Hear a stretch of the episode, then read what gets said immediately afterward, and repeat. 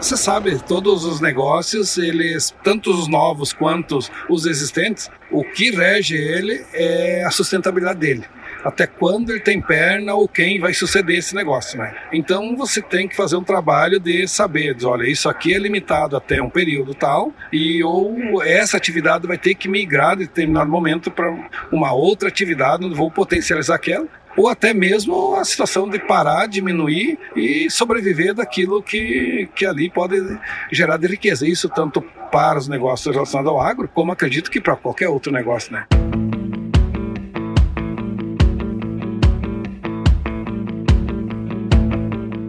E aí, pessoal, seja muito bem-vindo, muito bem-vinda ao podcast Raízes do Agro, uma parceria entre o Agro Resenha e o Grupo Piscin, que tem como objetivo perpetuar os valores das famílias no campo e o respeito pela terra. E nesse episódio aqui, nós vamos falar com Augustinho Orsolin, que é consultor aí na área de gestão e negócios e já trabalhou aqui na Cotrijal também um tempão, né? Vai contar um pouquinho dessa história. Augustinho é técnico em contabilidade, especialista em gestão do negócio pela Ubra e tecnólogo em gestão comercial pela Unopar. Agostinho, muito obrigado por estar aqui com a gente, cara. Seja super bem-vindo ao Raiz do Agro. É um privilégio, né, Paulo, a gente poder estar aí conhecendo principalmente você aí, que é uma referência já também com esse teu podcast. Legal. Até por referência de amigos aí, a gente chegou a você e você chegou a, até a gente também. E poder estar tá contribuindo aí, agradeço também a Piscin Equipamentos aí, que também que é um parceiro teu, né? E a gente vai fazer um bate-papo trocar experiências aí, eu acho que isso é muito importante e poder ajudar principalmente os ouvintes e mais o pessoal ligado ao próprio agro, o produtor rural, né? Sem dúvida, sem dúvida. É, a gente tem amigos em comum, né? Inclusive mais cedo nós conversamos aqui com a dona Neuci e seu Celito, né? Que são pais do meu amigo Ângelo Zelano, lá de Cuiabá. Lá. O mundo é pequeno demais, né, cara? É, não. Ele... o Ângelo, assim como os pais dele, são pessoas muito queridas e muito especiais para mim, até porque o, o seu Celito, a gente praticamente convivia um pouco da juventude dele, embora sendo mais uh, juvenil, mas ele é uma referência boa pra gente, e principalmente como vizinho dos meus pais também, Sim, né? Verdade. A gente sabe de uma boa relação que existe lá. Legal, cara.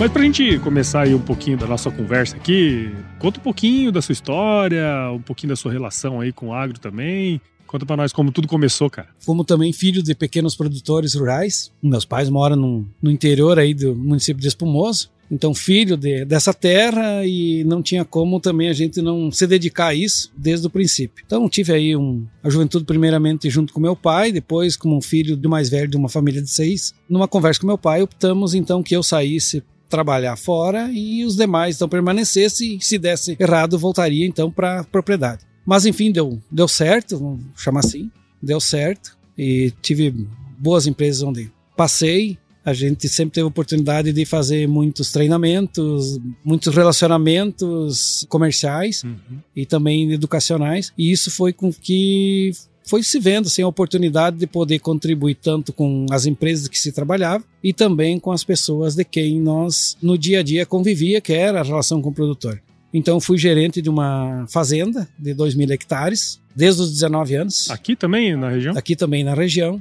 Ela tinha um misto entre cana-de-açúcar e produção de sementes. Então por 11 anos fui gestor dessa fazenda. Depois essa empresa expandiu para o, o ramo de recebimento de cereais e venda de insumos, aonde também pude contribuir no início dessa operação. Ah, e a partir daí o mercado começou a andar, que eu já estava então com 30 anos. Tive a oportunidade de ser convidado para trabalhar na Cotrijal, onde permaneci por 12 anos. Uma vida, né, cara? É, e desses 12 anos, passei mais dois anos na, na empresa BS Bios, que é uma referência aqui na nossa região. É uma empresa que vem cada dia mais uh, investindo também no agro, na questão do biodiesel, uhum. e que para nós é muito importante que desde que entrou o biodiesel, a soja passou a ser precificada em outros patamares, né? Sim. Isso foi muito importante. E aí tudo isso aliado, chegou o momento de que eu com 50 anos optei então em fazer meu trabalho eh, solo. Então eu tenho hoje uma Virou o dono da firma. É, virei o dono do, do negócio, né? uh, hoje eu tenho a empresa Ursolinha Assessoria em Gestão de Negócios. Ela tem especialização em é, justamente ajudar as empresas ligadas ao agro, uhum. o produtor rural, a pessoa física, na sua composição, especialmente na área de gestão e organização, tanto financeira, patrimonial e de divisão patrimonial. E uma coisa bacana, né, que a gente estava até conversando antes aqui sobre essa questão de, da decisão, né, de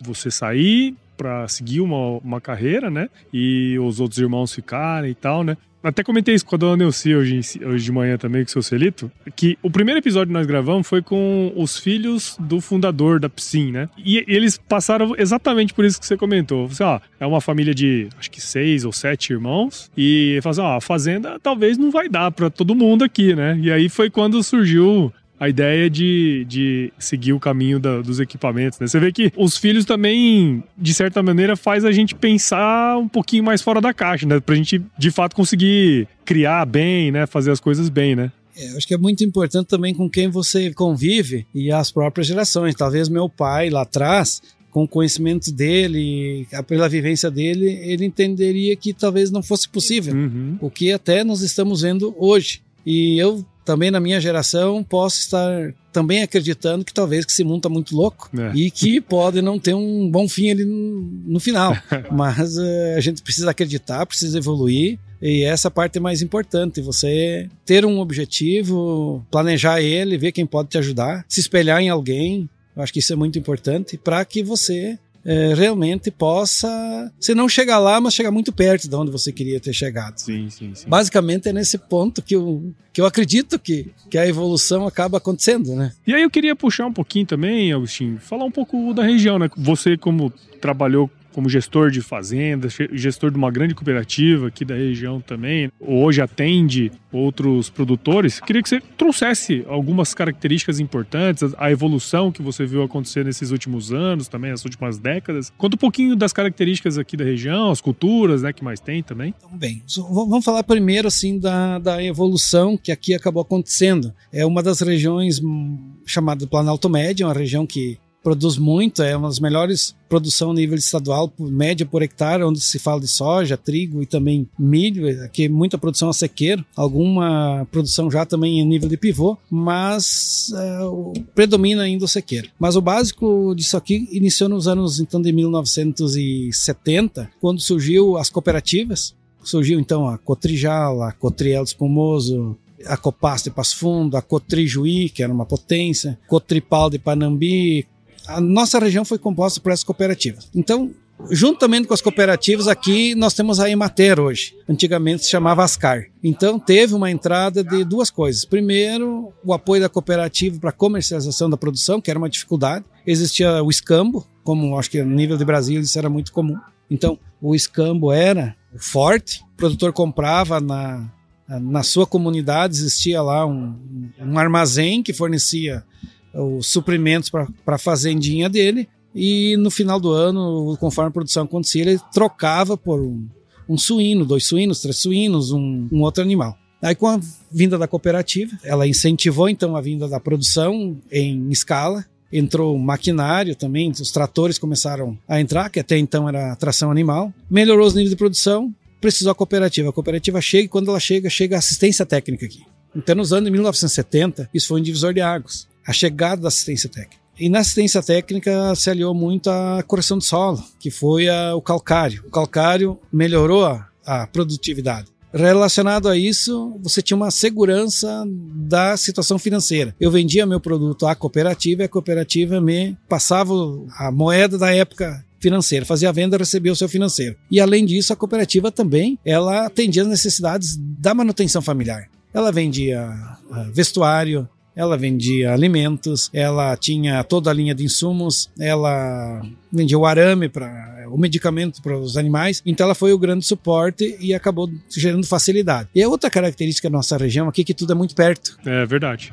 Verdade. Tudo pertinho, né? As cidadezinhas todas. Tudo, tudo pertinho. Então, uh, nós temos um município no Rio Grande do Sul tem 700 mil hectares, mas a média dos nossos aqui é 12, 20, Entendi. Muitos 14 produtores, mil, né? Muitos produtores municípios pequenos, a distância média 9, 10, 12 quilômetros, quem sabe a distância maior de um município para o outro, e cada município com a sua estrutura de uma unidade de recebimento, um supermercadinho. Então, isso em níveis hoje foi evoluindo e tornou uma comunidade assim muito de muita facilidade. Então, basicamente, a cooperativa deu suporte, ele não precisava se preocupar se chegaria o adubo na hora certa, porque a cooperativa ela organizava fazia, todo o processo. Ela organizava tudo, todo esse processo. E, claro, e grande foi a assistência técnica, tanto na soja, como no trigo, no milho, no leite, Sim. né? O leite aqui, ele é muito forte, ele já foi mais forte em número de produtores, mas em consequência da própria idade dos agricultores, acabaram não tendo sucessor na propriedade e esse pessoal envelheceu, saiu fora, mas os jovens vieram com outro tipo de negócio. Então a produção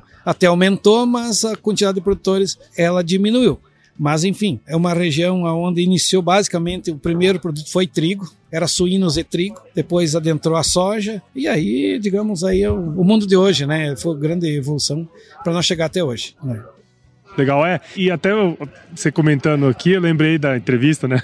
vou, vou, lembrar muito porque foi recente, Não, né, cara?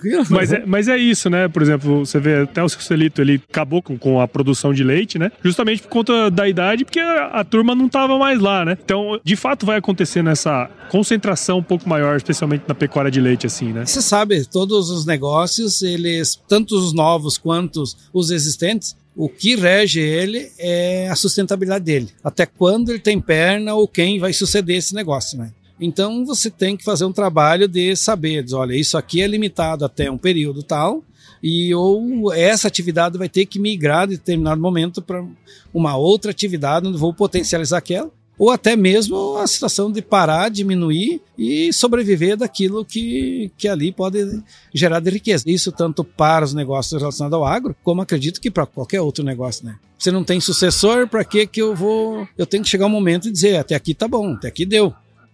E até aproveitando esse assunto, né, que a gente até estava é, comentando antes de, de começar a falar, essa questão da sucessão, né? Porque assim, você tomou a decisão lá, junto com seu pai, né? Falou, não, vou sair. Mas assim, você, sempre quis seguir essa, essa carreira como executivo, vamos dizer assim, né? Executivo, a pessoa que vai estar trabalhando em empresa e tal. Ou em algum momento pesou, assim, essa questão familiar, assim, não, tem que ir lá ajudar o pai e tal. Como que desenhando a sua carreira, assim como ela foi, né? Você sempre seguiu esse mesmo caminho? Você queria esse caminho, assim? Eu acredito que eu, assim, eu não sei se eu queria, mas eu vi fatos na minha vida que eu até vou, vou contar um dos fatos que agora me vem na mente que eu acho que é muito importante. Então eu tinha uns sete ou oito anos, não sei, ou menos de dez com certeza. Meu pai foi no Banco do Brasil. Chegou no Banco do Brasil e meu pai disse assim: Você fica aqui que eu vou falar com o gerente. E quando eu olhei pela porta, o gerente eh, do Banco do Brasil usava calça azul, ou todos os funcionários do Banco do Brasil usavam isso. Era calça azul, camisa branca e gravata azul.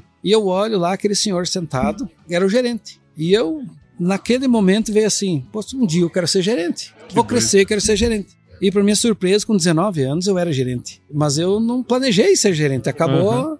Foi acontecendo, é, né? Foi acontecendo. E nesse acontecer, sempre tive assim ao meu lado pessoas. Os meus líderes foram pessoas muito especiais. Uhum. Que eu até, se me permito, eu posso até dizer o nome. Claro, na hora. Tem o seu Vitor Bento Marasca, da Marasca Cereais, como primeiro, né? Que era o nosso patrão também, que era o senhor Hélio Sterling que era gente, uma pessoa assim, era o, tanto o patrão do senhor Vitor e eu subordinado ao senhor Vitor. E depois, como consequência, também uma pessoa que ela é uma referência muito grande, que é o senhor Neymânica, né? Então, quando nesse caminho, num primeiro momento, junto com com o seu Vitor Marasca e com seu Ed Stark, eu desenvolvi muito a área operacional da fazenda com o seu Vitor um pouco da área comercial, um jeito diferente para tratar o comércio. E quando entrei na Cotrijal, que eu fui trabalhar com a Neimânica, a Cotrijal muito forte na gestão. Foi juntando, né, cara, as competências. É, juntei as competências e nunca pensei em voltar. Mas eu tenho atividades ligadas ao agro, minhas pessoais. Eu tenho preferência para trabalhar pelo agro. E uma preferência talvez não pela remuneração,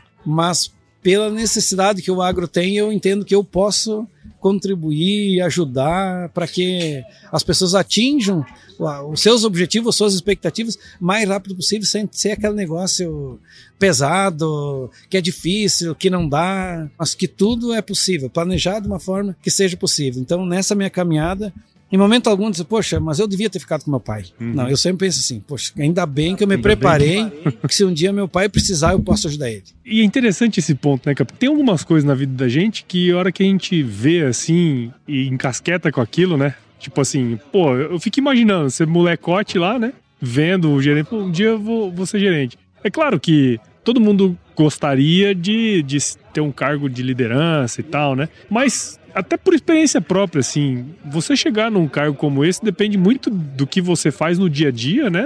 Onde você tá ali. E também da observação das pessoas que trabalham com você, né? E essa questão que você trouxe da liderança, da liderança que você teve, né? Que, que é o exemplo, né? Liderança pelo exemplo. Exemplo. E isso faz todo sentido, né? Porque daí você foi construindo essa questão de unir as competências, foi te levando para esse caminho também, né? Eu cito essas três pessoas, mas assim, que, que tem muitas outras pessoas Claro, também que claro. estiveram na, na caminhada, né? E eu, quando falo dessa questão de, de ver o gerente e de um dia eu vou ser ge- gerente, porque você imagina um menino que morava lá no interior, que não tinha acesso à cidade. Só tinha acesso à cidade o dia que tinha vacina dos irmãos. Que daí você. Tinha que ir todo mundo, né? todo mundo, né? Era mais ou menos, mais ou menos assim, né? E aí, naquele momento, vira aquela imagem. Eu, agora falando pra você, tô vendo aquela imagem, né? Mas que eu nunca tinha visto antes. Eu Aham. nem sabia que existia essa pessoa ser gerente. né? Meu pai nunca falou isso. Naquele momento, meu pai falou. Descobriu, né? Você eu- descobriu que é, existia, né? É, descobri. Então eu sempre tive essa facilidade, assim, de, de lá, o Paulo tem um ponto importante que eu posso desenvolver. Eu posso, ó, tal pessoa tem essa, esse outro ponto aqui. Esse aqui eu não quero, esse ponto eu não quero, esse tipo de exemplo eu não quero para mim. Até os maus exemplos ensinam a gente, né? Sim. Eu, pelo menos eu não quero que não quero ser aquilo, não, né? isso Eu- não, isso não faz parte da minha, eu não preciso disso, né? E claro, aí você também, em determinado momento, você entra em conflito, né? Até porque é tanto exemplo que você tem que escolher alguns, que todo, todas as pessoas têm um ponto positivo, né?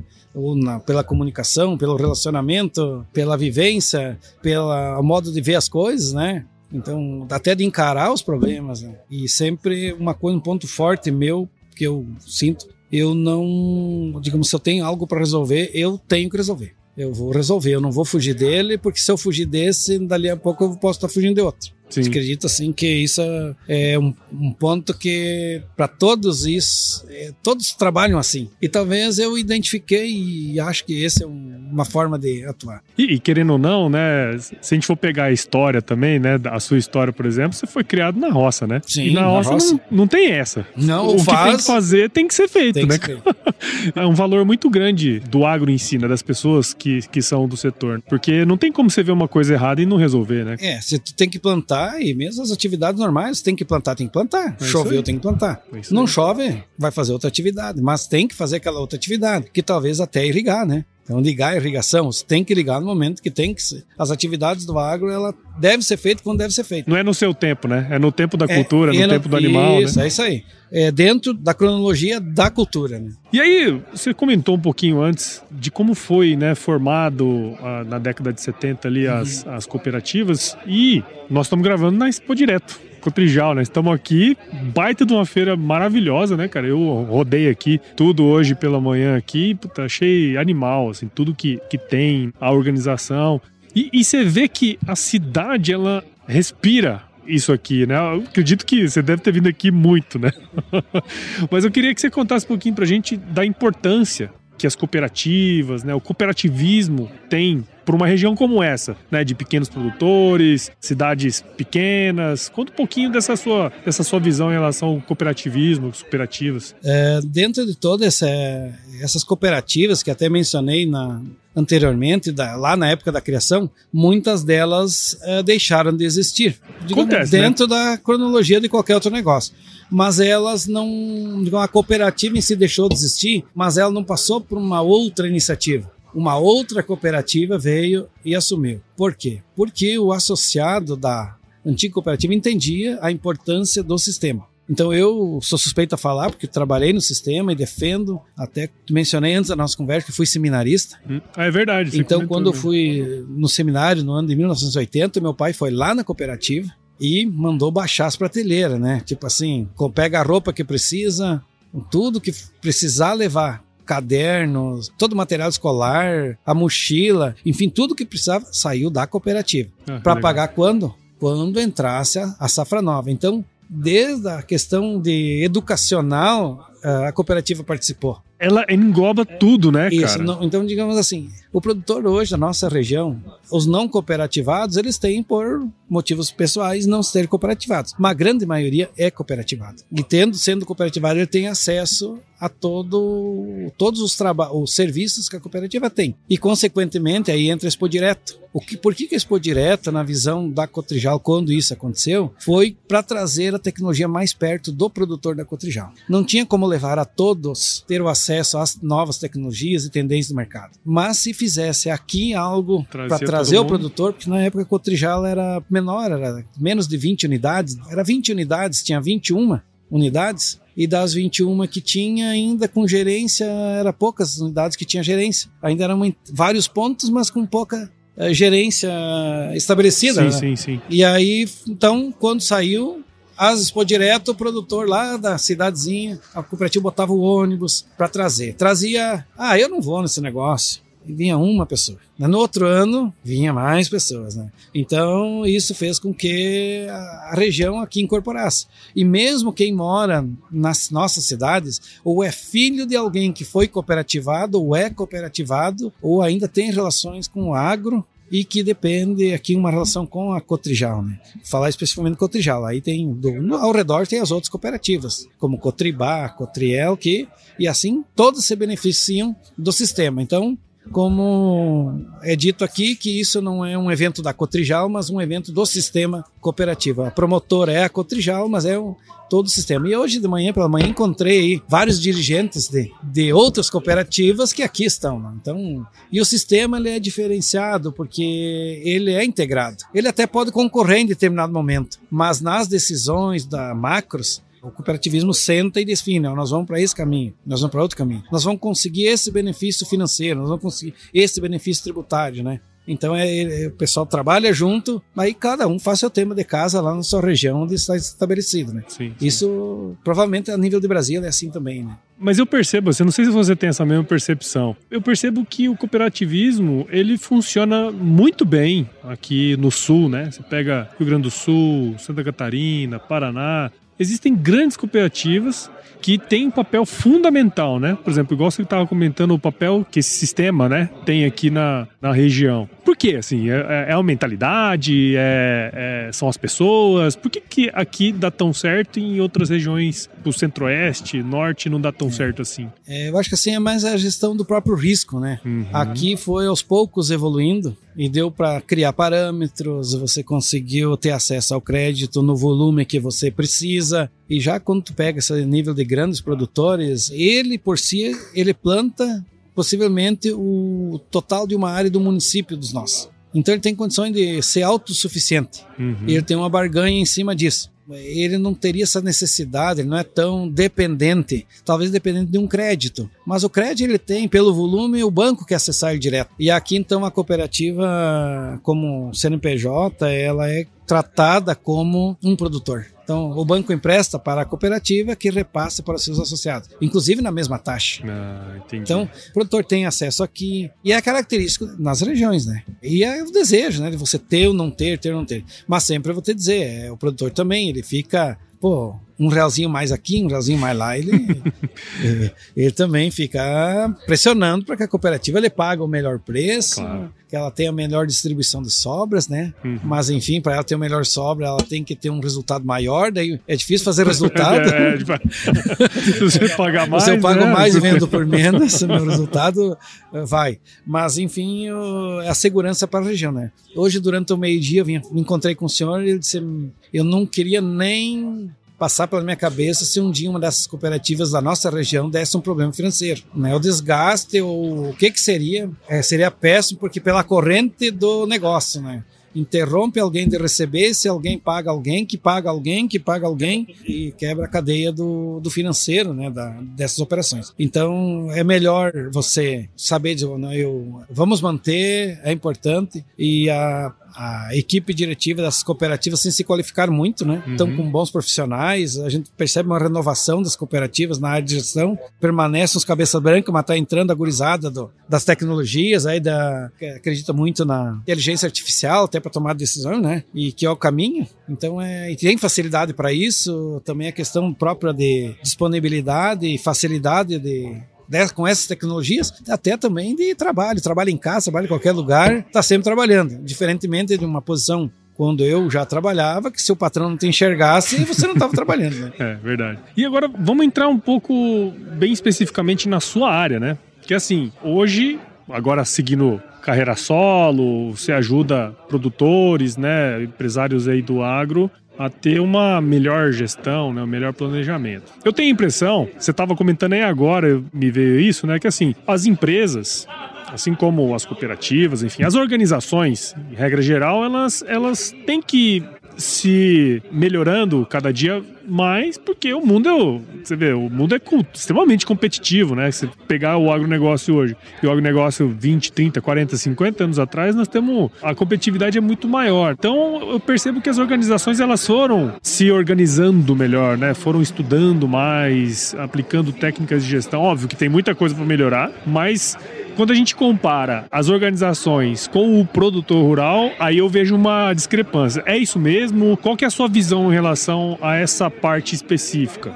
É, nós temos aqui o advento no Rio Grande do Sul da entrada na nota fiscal eletrônica. Então, aquele produtor já que entrou na nota fiscal eletrônica, ele já está tendo um cuidado especial maior, até porque já tem acesso ao contador, o contador orienta ele, mas não é assim uma prioridade do produtor a gestão ah, financeira, uma gestão ah, de análise. Ela é uma gestão mais empírica, ele, ele sabe os números da propriedade dele, mas de uma forma que ele não tem como, não tem registro. Em resumo, não, é sem registro. Não é estruturada essa, essa coleta É, né, não é informação. E, e aí, no meu trabalho, o que mais aparece, a primeira coisa que o pessoal, numa conversa informal aqui, eu testei aqui durante a feira, dizer, como é que tá o teu negócio? Tem dado resultado? Bah, essas coisas eu não, não sei muito. sei muito. Isso eu não sei muito. Eu só sei que mexo com bastante dinheiro, mas não, mas não, Não, sei tem a noção exata, é, né? Não sei para onde vai esse dinheiro. Calma aí, então. Você não quer fazer um trabalho para que a gente. Eu organizo para você. E você vai ver onde é que tá. Para onde está indo o teu dinheiro. É possível? Pois é, eu nunca fiz, mas daí eu tenho que ver com meu filho, né? Então sempre tem um- algo que às vezes a gente percebe que não é prioridade. Se fosse prioridade, eu quero, eu faço e determino. Então, mas muito do trabalho, do meu trabalho em si, ele vem de uma dificuldade uma dificuldade. Ou a pessoa tem muito recurso e não sabe como utilizar esse recurso, ou ele tem um endividamento, ou ele tem até um investimento que é um desejo da família, mas que ele não concorda, que alguém não concorda da família, precisa então convencer os demais. E aí a gente entra, a gente, quando eu falo, porque eu tenho outra pessoa que trabalha comigo, mas enfim, é a Ursolim Assessoria que faz, pra- justamente para identificar onde está indo esse recurso financeiro do produtor. Mas realmente a tua percepção está correta, ela ainda está muito empírico e nós precisamos evoluir nisso e acreditamos até que o modelo de crédito logo ali vai mudar. Ele não vai mais dar crédito pela quantidade de área que o produtor tem, mas sim pelo resultado. Porque o banco vem dando, dando dinheiro ao produtor e às vezes os resultados não estão sendo apresentados. Isso a empresa, como falaste, ela precisou ter uma gestão mais eficaz em determinação disso. Porque o banco vinha dando recurso, mas os resultados, seus balanços não estavam aparecendo. Onde é que é o gargalo? Onde é o que está vem consumindo isso? E aí, quando foi identificado e encontrou a, a produtividade necessária, o resultado necessário para que então se me capacitasse a tomar crédito novo, eu automaticamente me adaptei e aí construíram todo essa, esse, modo próspero aí que tem as cooperativas têm hoje, né? E assim as empresas particulares também. As empresas particulares aqui, em qualquer setor, as que hoje foram para o sistema de gestão qualificado, com análise de indicadores, querendo saber qual é o quais os seus os ramos de negócio que têm dado resultado, ela tem tem explodido aí, abrindo filiais, o próprio produtor comprando mais terras, enfim, inovando a propriedade, os filhos querendo ficar porque o negócio ficou legal, tá todo mundo entendendo o negócio, né? Acho que isso é bacana. E isso que você trouxe é uma verdade, né? Porque assim, cada vez mais os créditos subsidiados, vamos dizer assim, eles vão ser mais escassos, né? A gente tá vendo isso acontecer ano após ano. Ah, não tem mais dinheiro no mercado, você vê que o pessoal tenta pegar dinheiro e já não consegue. Quer dizer, nós estamos indo para um sistema que cada vez mais crédito de banco privado, fundos de investimento e tal. Aí a pegada é outra, igual você falou, né? Eu não vou emprestar meu dinheiro para você, eu não sei nem se não tem nem a DRE, né? Isso. Você não tem como mostrar para mim resultado. Quer dizer, essa evolução, ela tá assim, a gente tá vivendo esse turbilhão agora, né? É, e o momento é agora. Eu acho que de agora em diante é um divisor de águas. 2022 passou, 2023 é as adequações, de 24 para frente vai vir muita novidade na área de gestão.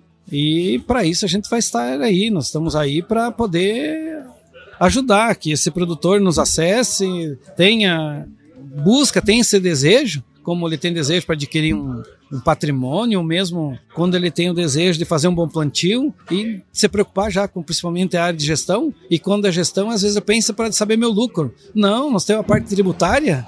Eu, eu ia comentar isso agora, né? Porque assim, a Receita Federal está cada vez mais. O leão tá aí prontinho para morder, né? É, nota fiscal eletrônica, LCDPR, essas coisas tudo, né?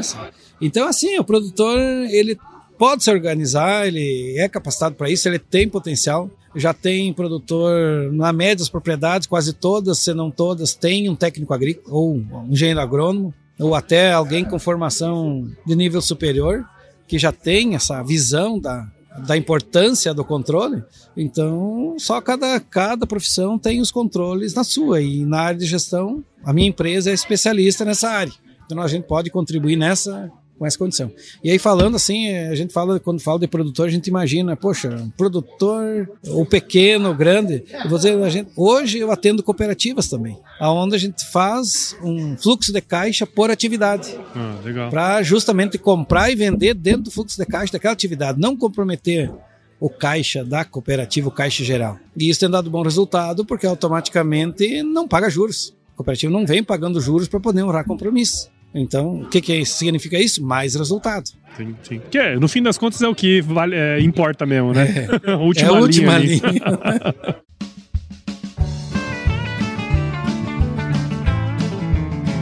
Legal! Pô, eu, eu adorei conhecer um pouco da sua história e conhecer um pouco da região também, né? Porque assim, essas particularidades a gente só consegue aprender conversando com gente que é de lá mesmo, né? Eu acho que essa sua experiência nas empresas, na cooperativa aqui também, como filho de produtor, entender isso tudo e falar um pouco, né? Acho que levar para o Brasil inteiro essa essas particularidades são bem interessantes. Queria agradecer seu tempo, né? Tá agora, nós estamos gravando agora às duas e meia da tarde, um sol de rachar aqui. Mas por um, bom, por um bom motivo. É isso aí. Muito obrigado, parabéns aí pelo seu trabalho. Ah, eu fico grato pelo convite, né? Agradeço também ao Ângelo. É uma fera esse homem, né? A gente admira muito ele, a família dele, né? Como já falei no início. E desejo sucesso a, a você nas suas atividades, né? E eu acho que eu quero deixar o recado assim, é, para todos é o seguinte, que vamos continuar caminhando. Mesmo devagar, mas continuar caminhando. Se pararmos, é possível que alguém do nosso lado esteja caminhando. Então, sempre que nós estivermos caminhando e escolher com quem nós queremos caminhar também. Com esse propósito, acreditamos aí, acredito muito que todos têm muito a ganhar, individualmente, coletivamente e também dentro dos negócios que cada um tem, ou das prioridades da sua vida, né? Com muito planejamento. E aí eu acho que por isso a gente se encontrou. é isso aí, cara. E, e, e, é legal, assim, só pra gente finalizar né, esse assunto, é, vendo você, você falar assim, você teve sempre pessoas para se espelhar ali, né? Na, na, na, construção da sua carreira, né? E o produtor, ele precisa procurar isso também. Ele precisa ter outros produtores para ele se espelhar, né? E quando a gente vê aqueles produtores que são, são referência, normalmente, normalmente, né? Não é sempre, mas eles são bons tecnicamente, mas eles são muito bons em gestão. Então é, é procurar esses elementos, a gente buscar ter esse estilo de produtor como, como uma meta, né? É, eu até vou usar um exemplo simples. Quando quando alguém fica doente na família, a gente procura um médico. né?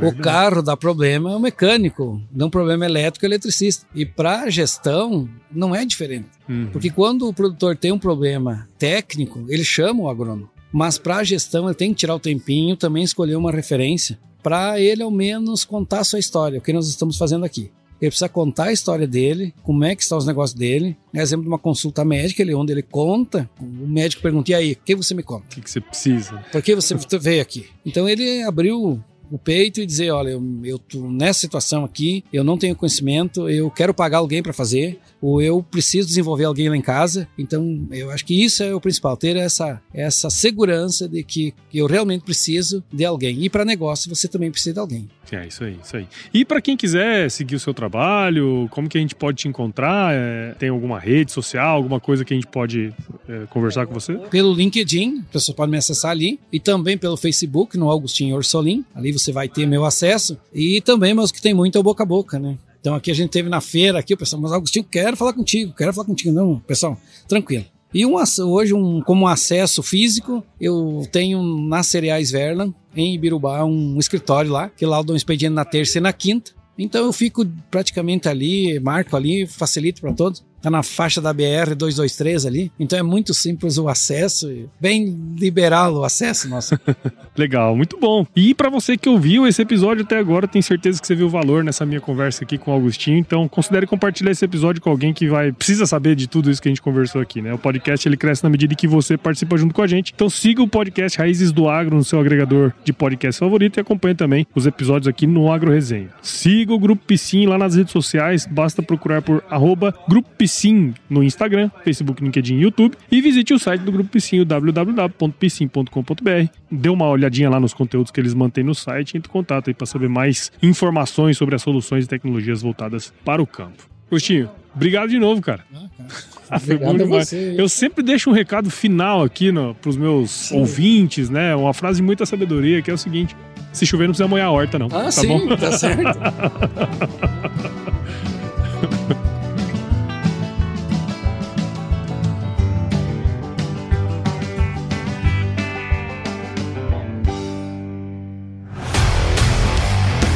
aí, você gostou desse podcast? Se gostou, considere compartilhar esse episódio com alguma pessoa que irá se beneficiar desse conteúdo e nos ajude a alcançar ainda mais pessoas. O roteiro e apresentação desse episódio foi do Paulo Ozaki, a produção do Agro Resenha e a edição do Senhor A.